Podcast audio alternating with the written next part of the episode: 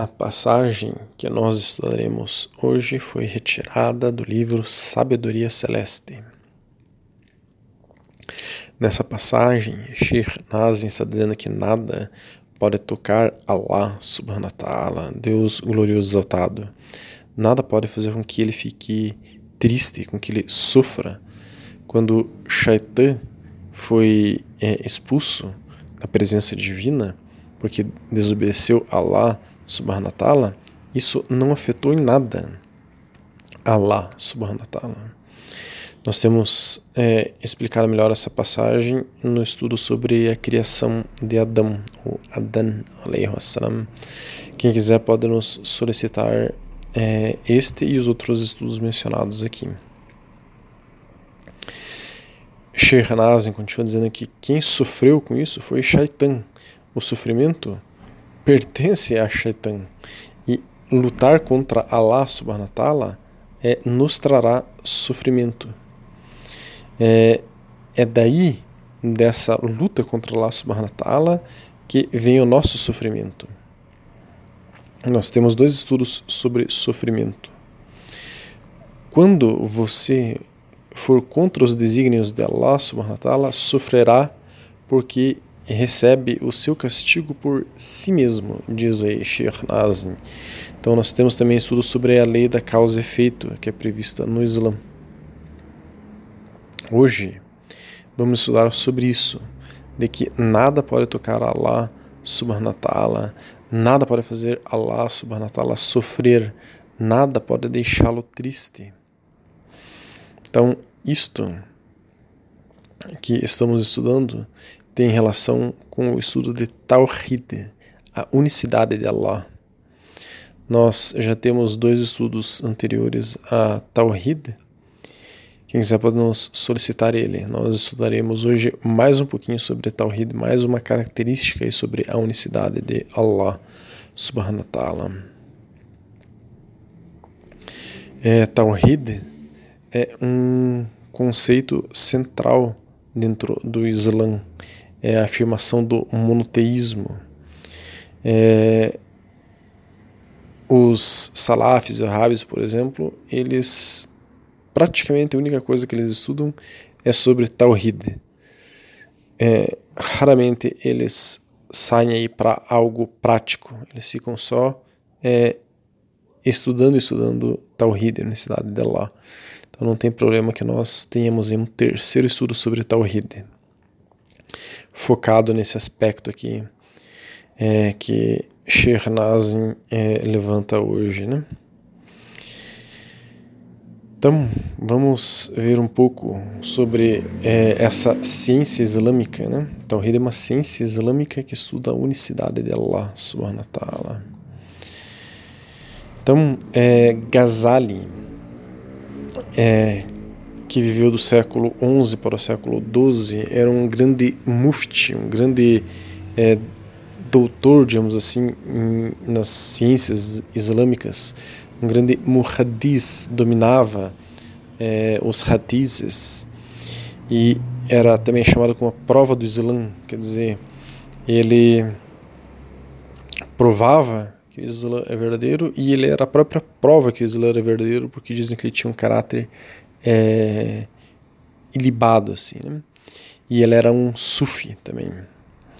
Então, Al-Ghazali disse: afirmar o Tawhid, a unicidade de Allah, é ver a causa de todas as coisas sendo procedentes de Allah subhanahu wa ta'ala, numa visão que impeça dar consideração excessiva a causas intermediárias. Assim não veremos o bem ou o mal senão como procedentes dele, de Allah subhanahu wa ta'ala. O fruto disso é a confiança em Allah subhanahu wa ta'ala, a abstenção de se queixar das pessoas, evitando a ira quanto a elas, o contentamento e a resignação frente ao juízo de Allah subhanahu wa ta'ala. A afirmação da unicidade de Allah pode ser vista como uma joia preciosa que tem duas camadas de proteção uma que está mais perto da essência que a outra. As pessoas que se dedicam a estudar essas camadas, elas normalmente se descuidam da essência. diz aí Al-Ghazali. A primeira camada consiste em dizer La ilaha illallah, não há divindade além de Allah, com a língua. Chamamos isso de afirmação da unicidade de Allah, porque se opõe à doutrina proclamada pelos cristãos, né, da Trindade, existe um, um Pai, um Filho, um Espírito Santo. Enfim, no, o Islã afirma categoricamente que existe só um, unicidade de Allah. Ele é único, então é um monoteísmo puro e não um monoteísmo que nem foi deformado aí a partir do concílio de Nicéia e derivou no cristianismo atual, né? Entretanto, essa afirmação La ilaha illallah, não há divindade a não ser Allah, poderia emanar de um hipócrita, cujo interior está em contradição com o exterior. A segunda camada de aprofundamento do Tawhid, nessa frase, é que não tenhamos no coração nenhuma oposição ou rechaço ao conteúdo dessa frase. Ao contrário, o sentido literal da fórmula abarca ao mesmo tempo o apego a esta como doutrina e crença profunda. Este é o testemunho da unicidade de Allah, a qual se apega a maioria das pessoas. E há uma terceira camada, que na realidade é a essência, é ver a causa de todas as coisas sendo procedentes de Allah subhanahu wa ta'ala numa visão que impeça de dar uma consideração excessiva a causas intermediárias é adorar Allah subhanahu wa ta'ala com uma veneração que o separa de todos, de todas as coisas, de todas as pessoas. Assim não se adora ninguém além dele. Então, assim, aquele que segue os seus próprios desejos está tomando o seu ego como se fosse é, Deus, né? Nós estamos aqui explicando um pouquinho por que, que isso tem a ver com a unicidade de Allah. Então, aquele que é, segue os seus próprios desejos e está tomando o seu próprio ego como se fosse Allah. Nós temos um estudo que aborda um pouco isso, que é, o, é a egolatria, né? a idolatria do ego, que é uma forma de shirk, de, enfim, idolatria. E é uma forma, enfim, de negar a unicidade de Allah. Então, continuando aqui com Ghazali, Seguir sua paixão é um desvio da afirmação da unicidade de Allah, ou seja, quem quer que siga sua paixão a tomou como seu Deus. Allah subhanahu wa ta'ala disse: Não tens reparado em quem toma por divindade os seus desejos? Essa é a Sura 25, Ayah 43. O profeta Muhammad sallallahu alaihi wasallam disse: Por Allah, a mais detestável das divindades adoradas nesse mundo é a paixão. Então, nós estamos aqui mostrando é, com essa passagem até agora que as pessoas não podem é, tomar algo próprio, seu, do seu ego e querer é, projetar isso em Allah subhanahu wa ta'ala, Deus glorioso exaltado, porque isso é atentar contra a unicidade de Allah. Então, pensando a partir desse ponto de partida, né, é, se nós compreendermos que Allah, Deus exaltado, exaltado seja, é único, nada é comparável a Ele, mas que nosso ego tenta usurpar o lugar dele em nós, temos essa frase trazida por Sheikh Nazim, para estudarmos. Né? Nada afeta Allah. Ele não está triste ou sofrendo devido a Shaitan ter desobedecido. Então, é, antes de alguém pensar, imaginar tamanha é, blasfêmia, digamos assim, é, nós deveríamos pensar que Allah Azajala criou Shaitan sabendo que isso aconteceria. E que, Allah, que Shaitan é, desobedeceria é, Allah, Azajala, e seria expulso de sua presença. E ele criou Shaitan sabendo que isso aconteceria e com o objetivo certo da criação de Shaitan, que é nós, seres humanos, termos os meios de nos elevarmos espiritualmente, lutando e vencendo Shaitan e a influência dele em nós. Né? Mas aquele que afirma que Allah Azajal fica triste por isso que Shaitan, enfim, desobedeceu, ou desobedeceu e foi expulso, enfim, da presença divina, essa pessoa está imaginando coisas de Allah Azajal. Os animais, por exemplo, não imaginam nada de Allah Azajal. Então, nós não podemos cair nesse erro que é muito básico de ficar imaginando coisas de Allah Azajala, imputando coisas a Allah Azajala que não tem a ver com a realidade. Então, estudando um pouco sobre essa questão, na sua obra Mirtar al-Falah, do Imam Ahmed ibn Atta Allah al-Iskandari, que é um mufti, também um doutor em Islam, muhadis, é, ele era doutor em hadizes, ele viveu no século XIII e também foi um sufi, ele disse, é em virtude desse mistério que cada criatura, segundo a espécie a qual pertence, compreende e reconhece a unicidade de Allah, subhanahu wa ta'ala. É, com Allah, como Allah subhanahu wa ta'ala disse, e ante Allah se prostram todos que estão nos céus e na terra, de bom grado ou à força, assim como suas sombras, de manhã e de tarde. Cada um afirma a unicidade de Allah segundo sua estação, segundo o grau com seu Senhor, adequando sua capacidade de servidão. E isso de acordo com o destino concedido a todas as, as suas criaturas, para que se entenda a unicidade de Allah.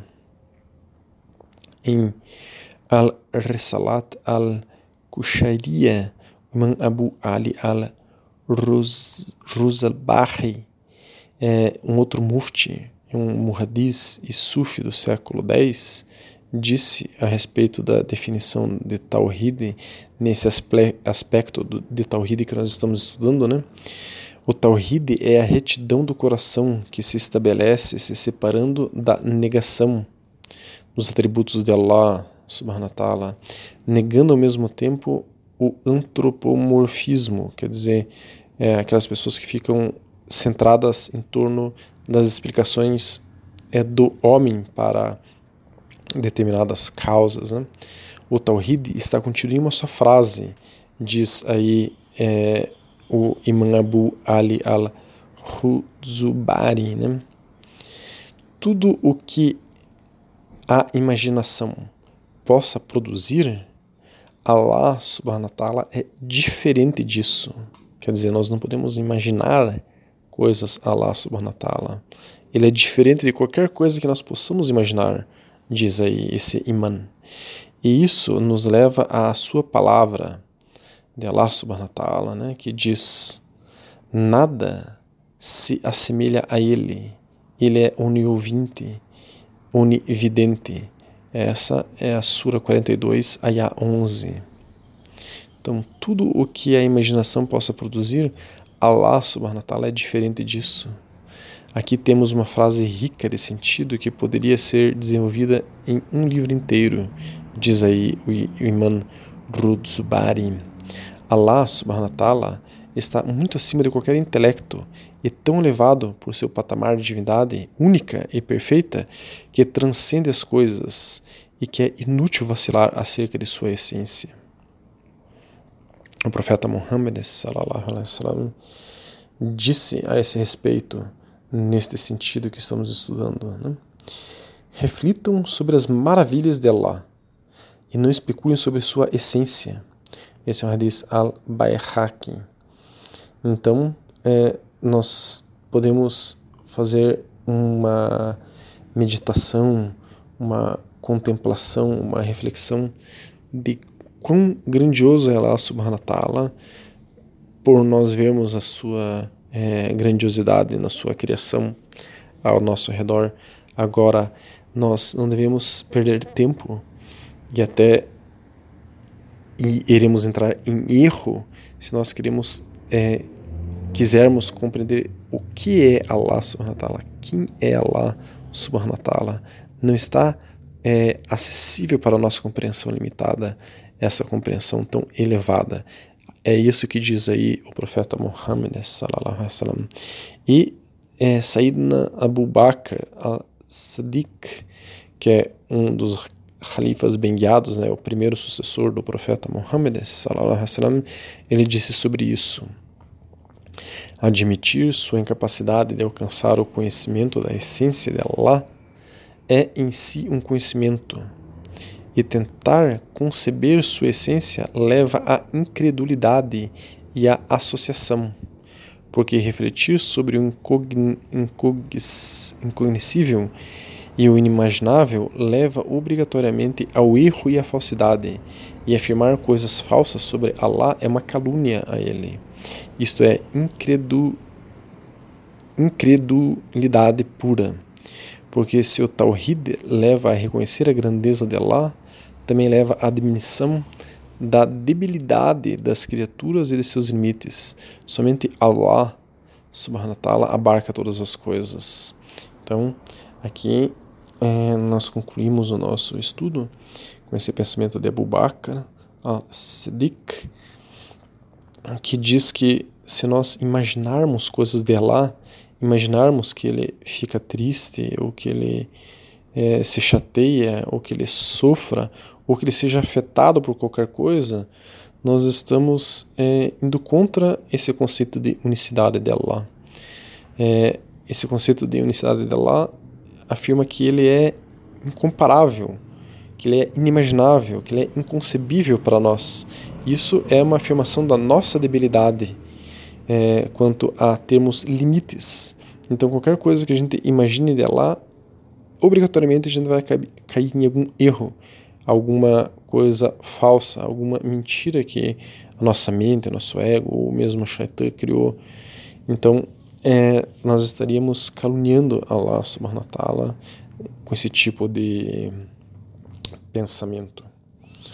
Então, inshallah, nós possamos levar Allah subhanahu wa ta'ala para o nosso coração, é, senti-lo? É, fazer com que a partir do nosso coração, a partir da conexão nossa é, com Ele a partir do nosso coração, nós possamos viver de acordo com Sua vontade e não ficar especulando mentalmente sobre Ele.